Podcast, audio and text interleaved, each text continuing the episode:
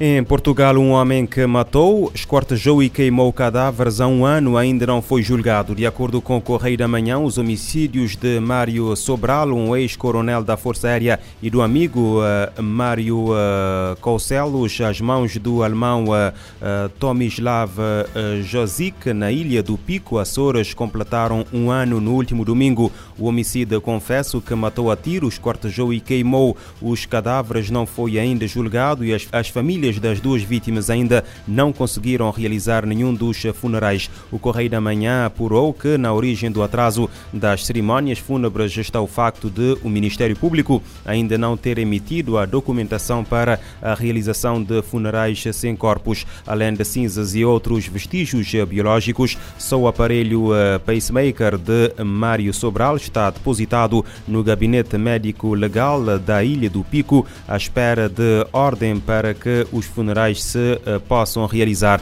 Entretanto, permanece por marcar o julgamento de uh, Tomislav uh, Josic e da mulher na comarca de São Roque do Pico, se a diligência não se iniciar até o dia 19 de março de 2024, o alemão terá de ser libertado por excesso de prisão preventiva.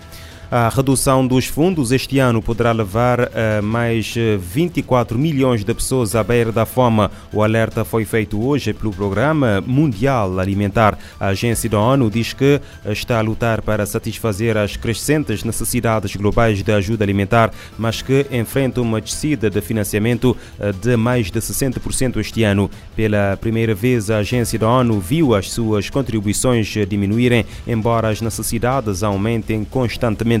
Esta queda nas contribuições, que afeta muitas agências humanitárias da ONU e organizações não governamentais, pode ter consequências uh, desastrosas, de acordo com a agência. Os especialistas do uh, PAM estimam que cada redução de 1% da ajuda alimentar leva mais uh, 400 mil pessoas a ficar em situação de emergência alimentar. Esta condição é a última fase antes da fome na classificação adotada pela ONU.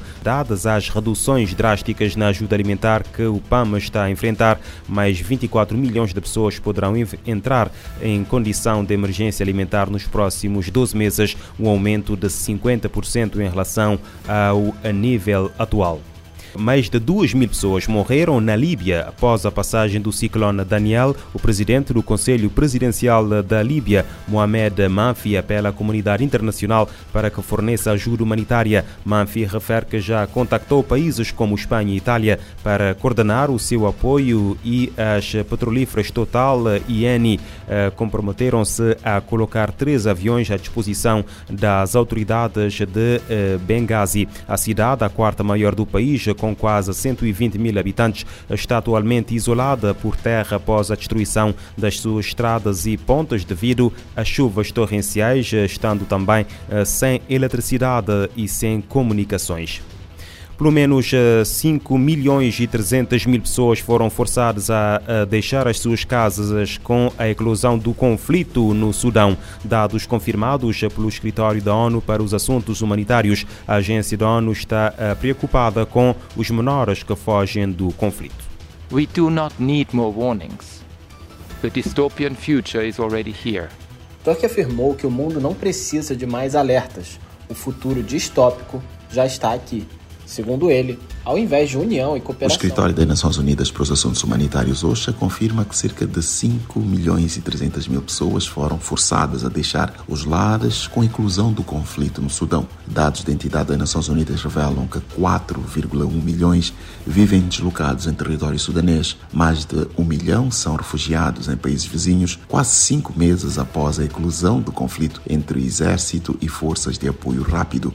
No domingo, o subsecretário-geral para os Assuntos Humanitários, Martin Griffiths, disse ter falado com o general Mohamed Hamdan Dagalo, conhecido por Remedi, das RSF. No diálogo, o chefe humanitário enfatizou a urgência de se impulsionar o acesso às necessidades. Para o subsecretário-geral, a resposta atual não satisfaz as necessidades humanitárias, que são extraordinárias.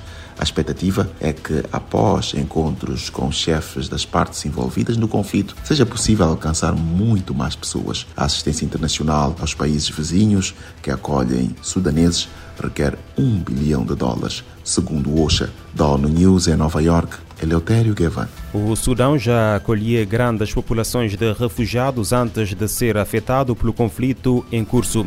Injustiça, pobreza, exploração e repressão são as causas de queixas que geram tensões, conflitos, deslocamentos e mais miséria. Palavras do Alto Comissário de Direitos Humanos da ONU, Volker Turk, na abertura da 54ª sessão do Conselho de Direitos Humanos das Nações Unidas, que arrancou na segunda-feira em Genebra, na Suíça. We do not need more warnings. The dystopian future is already here.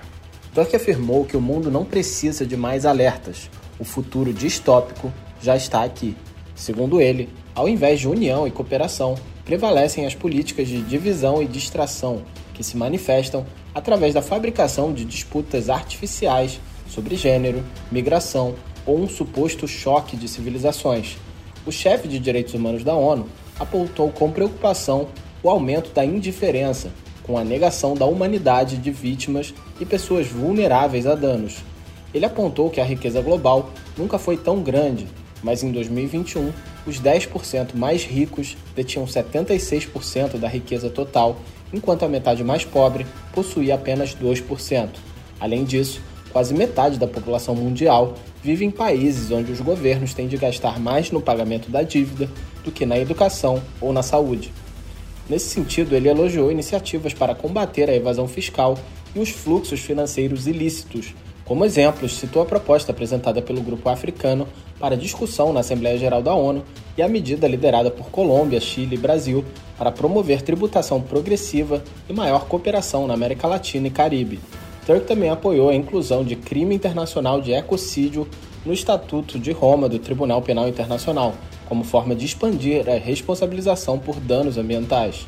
O alto comissário também mencionou o aumento dos custos de moradia na Europa e nos Estados Unidos, que levaram milhões de pessoas a morar nas ruas, e a escassez de água sem precedentes, que pode afetar 83% das populações do Oriente Médio e do Norte da África até 2030. Durante a sessão, que se estende até o dia 13 de outubro, o Conselho terá 29 diálogos interativos com mandatários de procedimentos especiais, investigações e mecanismos especializados. Da ONU News em Nova York, Felipe de Carvalho. No final da sessão, o Conselho irá designar 12 novos eh, mandatários de procedimentos especiais em temas como violência e discriminação com base na orientação sexual e identidade de género e direitos das pessoas com deficiência.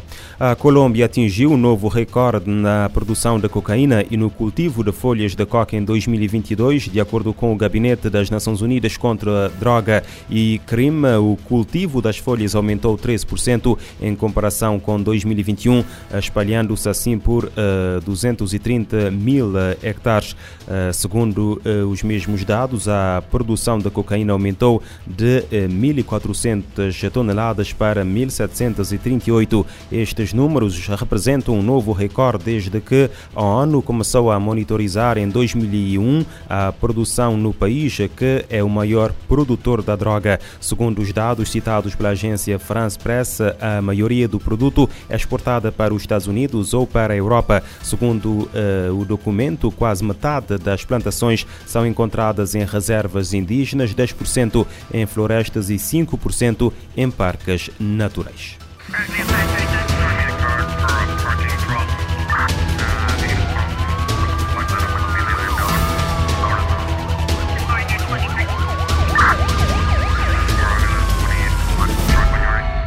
Este programa está disponível em formato podcast no Spotify e em radiomorabeza.cv.